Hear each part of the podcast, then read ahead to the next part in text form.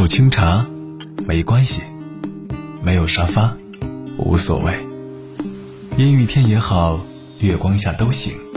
有了书籍，有了电影，有了我们在一起，静静的，美美的。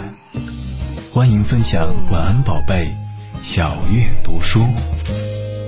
嗨，你好，欢迎来到小月读书。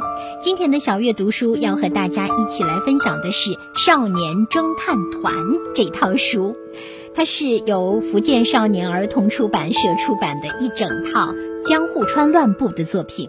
一套呢有六本，包括活捉骷髅怪、长翅膀的蜥蜴、空房子里的怪事、被诅咒的宝石、死而复生的男孩、独闯黑魔营，一套六本。让粗心的你变得细心，让多动的你变得专注，让健忘的你变成最强大脑，让畏惧数学的你变成推理达人。这是我在书的封底看到的四句话。呃，翻开书呢，首先看到了一张很特别的卡片，呃，上面写着“超级解密卡”，使用前先撕下保护膜。嗯，原来边看书还可以边做游戏吗？边解密吗？这真的是很特别的阅读体验。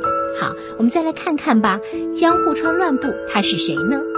他是东野圭吾的文学导师，他是日本推理小说之父，也是柯南最推崇的作家。这呢，就是江户川乱步的身份。加入少年侦探团吧，书里向你发出召唤，希望你也能够成为超级大侦探。嗯，那么怎样才能成为大侦探呢？首先，记忆力必须好，能记住发生过的每件事。想成为大侦探的小朋友，观察力还必须好，能看到别人看不到的细节。想成为大侦探的小朋友，推理能力还得好，能从蛛丝马迹中找到线索。真相只有一个，一边阅读一边来破案吧。好，现在呢，我首先是翻到了这套书的第一本。欢迎你正式成为少年侦探团的一员。现在你将同小林团长和明智大侦探一起去破案。别忘了夹在书里的超级解密卡，它就是我们的破案工具。还有书中还有智能动画卡，书中的某些插图呢被怪盗二十面相破坏或者是加密了，只有使用智能动画卡才能看到完整的图画，或者是隐藏在插图背后的秘密。你需要将智能动画卡呢平放在插图上，慢慢的水平移动卡片，你就能看到被破坏的画面了。有些插图甚至还能动起来呢。在推理学园中，我们将给出小林团长已经推理得到的线索，真相都被加密了哦。你可以根据大侦探提示，将卡片放置在相应的灰色区块之上，缓缓移动卡片，直到你看清真相为止。对了，看书呢，别忘了带上卡片。好，少年侦探团它的绝密档案有哪些呢？明智小五郎，还有骷髅怪兽，丽媛美代子，丽媛正一。好，让我们翻开书吧。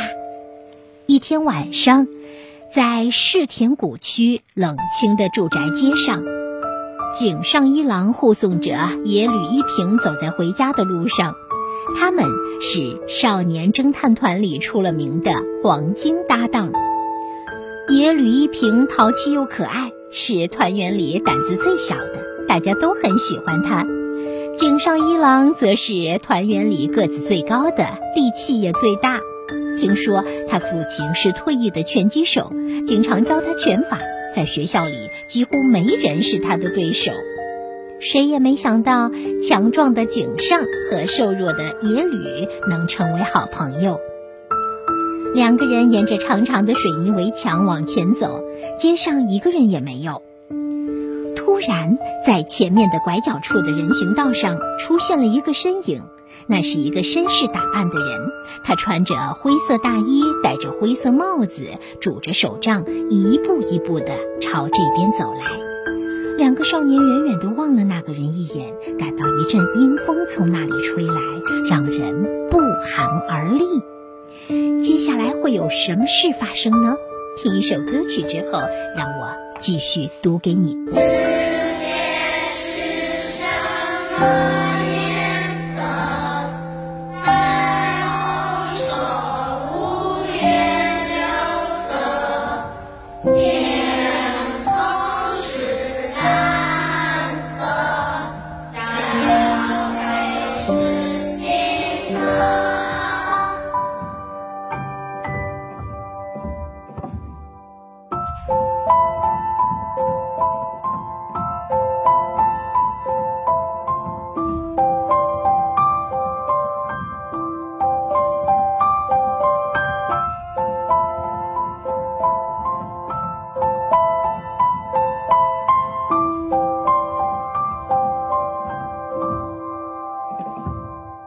世界是什么？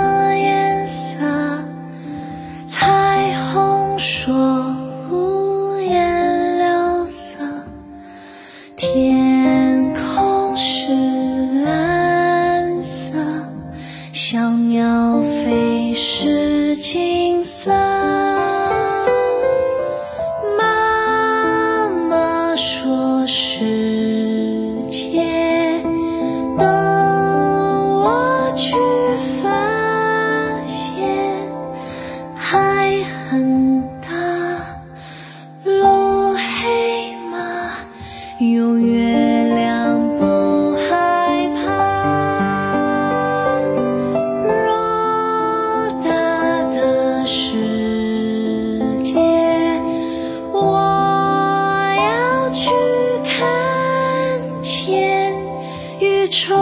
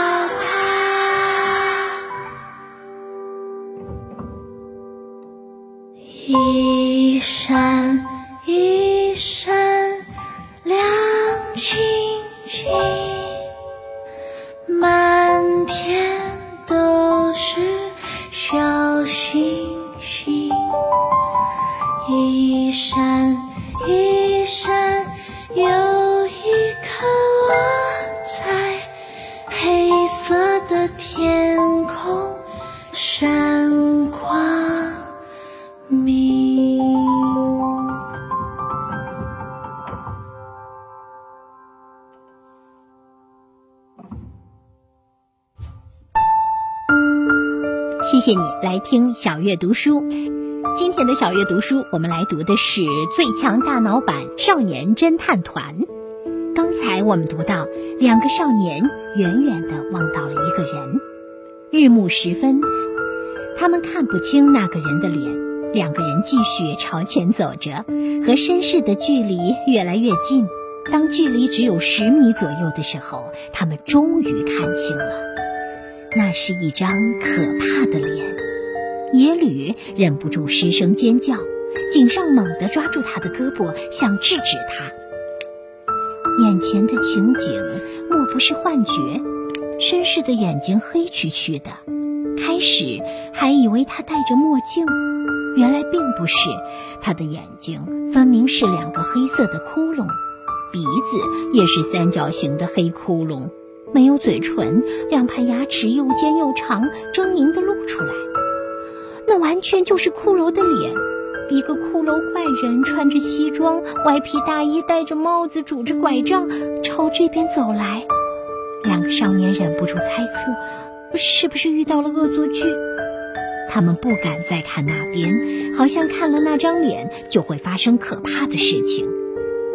他们停了下来，转过身，面朝围墙，想避开骷髅怪人的脸，心里祈祷着，希望他快点走过去。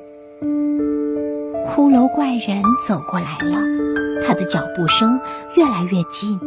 当他走到两个少年身后时，脚步声竟然停止了。骷髅怪人好像正盯着两个人的后背，两个少年吓得快要窒息了。井上感觉到野吕全身都在颤抖，他们担心骷髅怪人会从背后抓住自己，然后把他们带到暗无天日的地狱。这么一想，他们简直觉得末日来临了。然而，什么都没发生，什么都没发生。骷髅怪人的脚步声再次响起，他渐渐走远了。等那声音消失在远处，两人才心有余悸地转过身，顺着骷髅怪人离去的方向望，只看到他的背影。耶律，我们是少年侦探团的团员，不能让他就这么溜了。我们跟在他后面吧。我不觉得这是恶作剧。他肯定是个可疑人物，我们小心点儿，别被他发现。井上说。耶律吓得不轻，但有强壮的井上在，耶律觉得应该没事。于是他和井上一起跟踪骷髅怪人。跟踪的方法是小林方雄团长教的，跟在目标后面二十米左右，一旦对方回头，就迅速地躲在电线杆等物体后面，绝不能被发现。慢慢来，不能着急。此时，骷髅怪人转过了街角，不知道要走到哪里去。天色暗了，跟踪的难度更大了。大概跟了一千米，突然他们看见远处有一顶大帐篷，还传来热闹的音乐声。帐篷又宽又长，看起来可以容纳成千上百个人。那是马戏团表演的场所。骷髅怪人朝那边走了过去。巨大的帐篷旁边停着几辆巴士，它们大得不可思议。巴士旁边有几辆大卡车，卡车上装着牢固的铁栅栏，为了圈住大象、狮子、老虎等大型动物。巴士是马戏团的演员们睡觉的地方，也可以当更衣室。大帐篷的正上方垂挂着天鹅绒的幕布，上面绣着金色大字“全日本规模最大的马戏团”。幕布旁挂着很多广告，是各种精彩表演的照片。幕布下面拴着几匹马。帐篷的角落里，一头大象正扭动长鼻子。帐篷顶上悬挂着好几盏大灯，灯光明晃晃的，把每个角落都照得清清楚楚。可以想象，白天的时候，这里一定是人山人海。此刻快入夜了，周围冷冷清清的，只有二三十人。骷髅怪人避开人群，快速朝帐篷侧面走过去。很快，他的身影就消失在帐篷的阴影里。两个少年担心跟丢了，赶紧追到帐篷侧面，悄悄探出头看了看。匪夷所思的是。骷髅怪人不见了。大帐篷约有五十米宽，想要跑到另一个拐角后面，还是需要一定时间的。人不可能跑得这么快。帐篷外面是一片田野，也没有半个人影。难不成骷髅怪人是妖怪？要不然他怎么瞬间就消失了？少年侦探们，你们知道？骷髅怪人是怎么消失的吗？答案在这里啊！好的，我把我手中的卡片要放在灰色区域上。怎么回事？哎，隐隐约约感觉有字，又看不清楚。哦，对了，我的卡片上写着：使用前先撕下保护膜。嗯，一张薄薄的膜，嗯，就像塑料膜那么薄。哎，好，我撕下来了。那么这下我能看得更清楚了吗？嗯，一定可以的吧。我得努力一下哈，第一次玩这种游戏。哎，上面写着的字是，它可能还是看不清。我得摘下眼镜？我试试看吧。哎，这是什么技术呢？我用了半天儿哈，还没有搞得很明白。它可能从帐篷底部的缝隙钻到帐篷里了。哎，这就是猜测的答案。哎，挺有意思的。对了，这张膜我还没有完全撕掉。好，现在撕掉了，膜看起来显得更亮了。嗯，上半部分呢是栅栏状的，下半部分呢就是看起来透明的，带一些灰黑色。啊，然后呢，衬在答案区域的灰色上就出现了字，它可能从帐篷底部的缝隙钻到帐篷里去了。哎，真有意思。虽然这个答案也仅仅是猜测，因为其中加了两个字“可能”，但是呢，也让我们觉得嗯很有意思，离答案近了一点儿。好，接下来听首歌曲，然后我继续读书给你听。亲爱的孩子。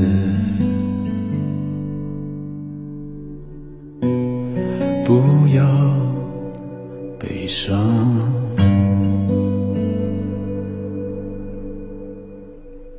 你看，金黄太阳挂在天上，美丽花朵叫方，经历许多回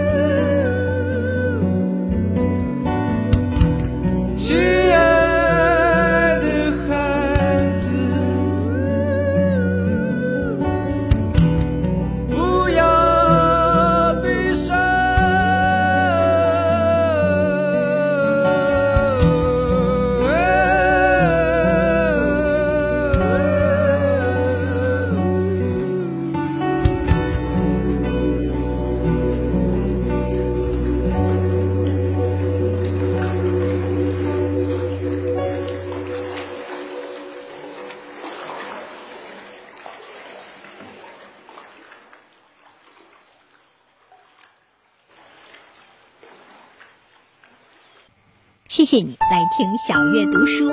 今天我们一起分享的是福建少年儿童出版社出版的《少年侦探团》系列，一套有六本。小月阿姨现在读的是第一本。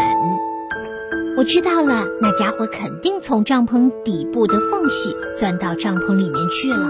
野吕迅速反应过来，嗯，很有可能。我们进去看看吧。他的长相那么吓人，一眼就能认出来。井上说着，牵着野吕朝帐篷正门跑去。此时，帐篷正中央的圆形舞台上正上演着精彩的马戏表演。刚刚拴在幕布下的七匹马，现在载着七个漂亮的姑娘在舞台上转圈儿。姑娘们穿着亮闪闪的衬衫和短裙，在马背上做出各种高难度的动作。和普通马戏团的帐篷相比，这个马戏团的帐篷足足大了三倍，但还是座无虚席。观众席上都铺着凉席，最好的位置在最后面，是一排贵宾席，比普通观众席高出一大截。贵宾席约有十几个包厢，用黑色的木帘隔开，每个包厢能坐六个人。观众席上人头攒动。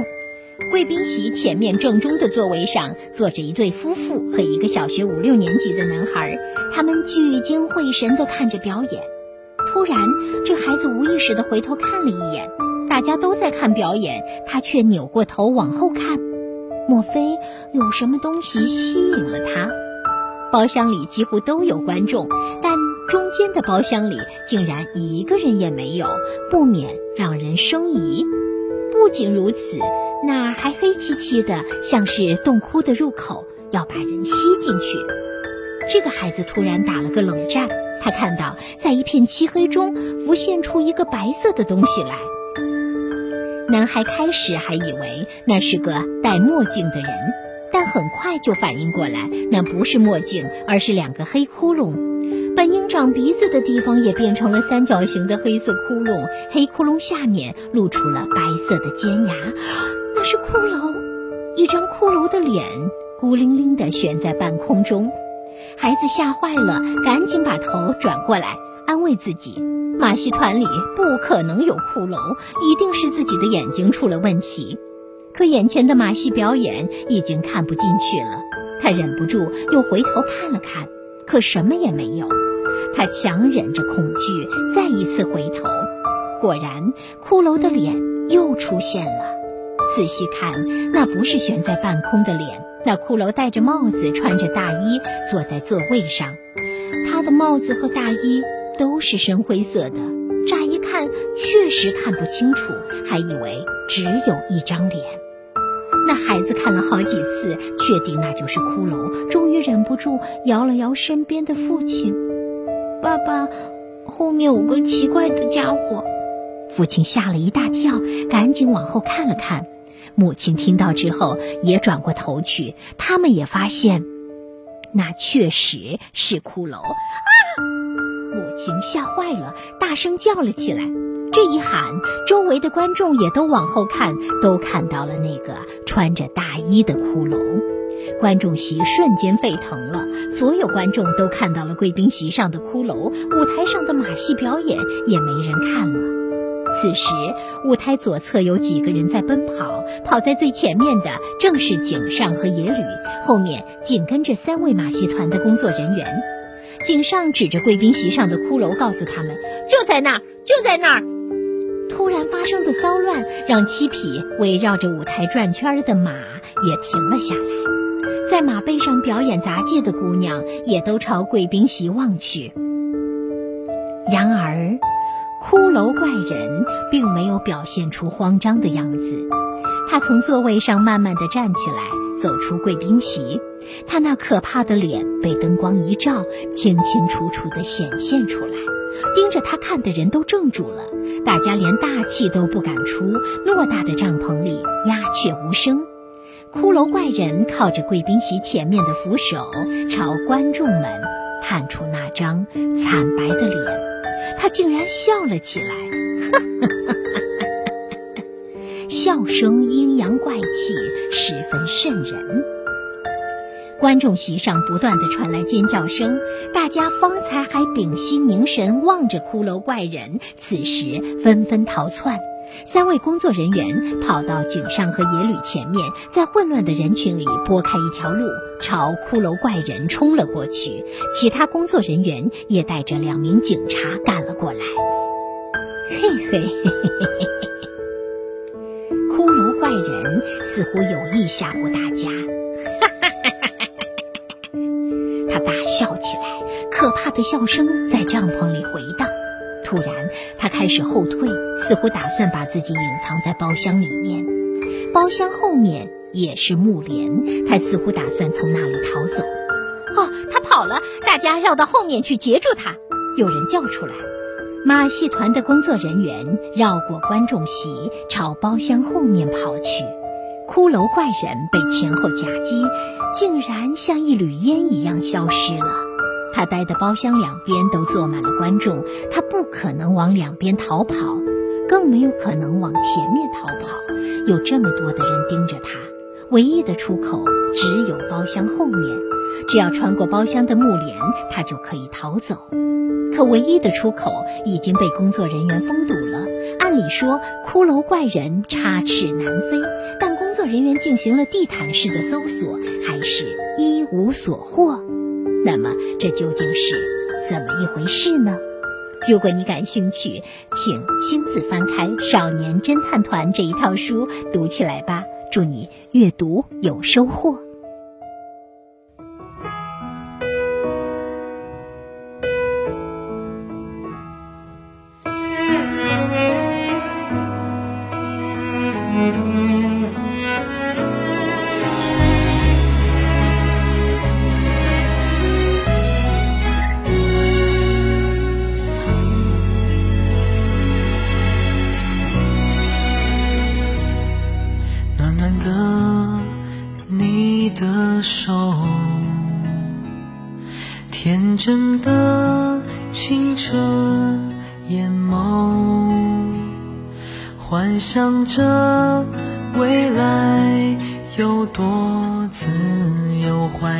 希望过美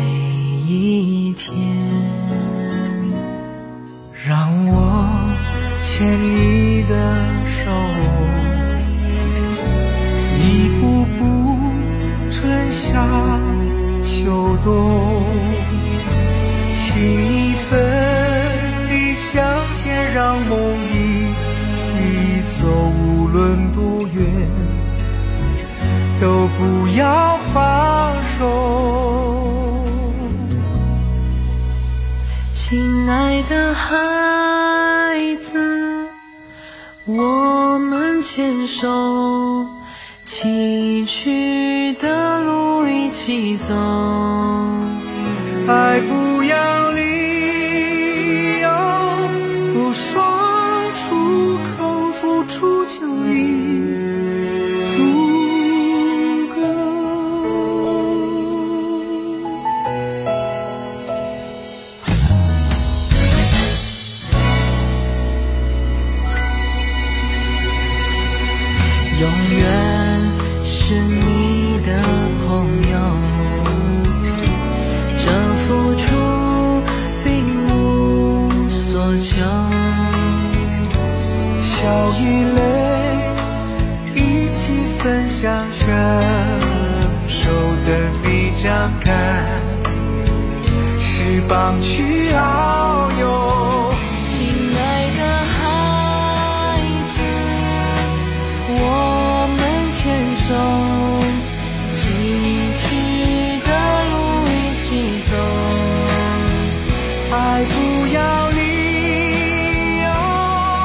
不说。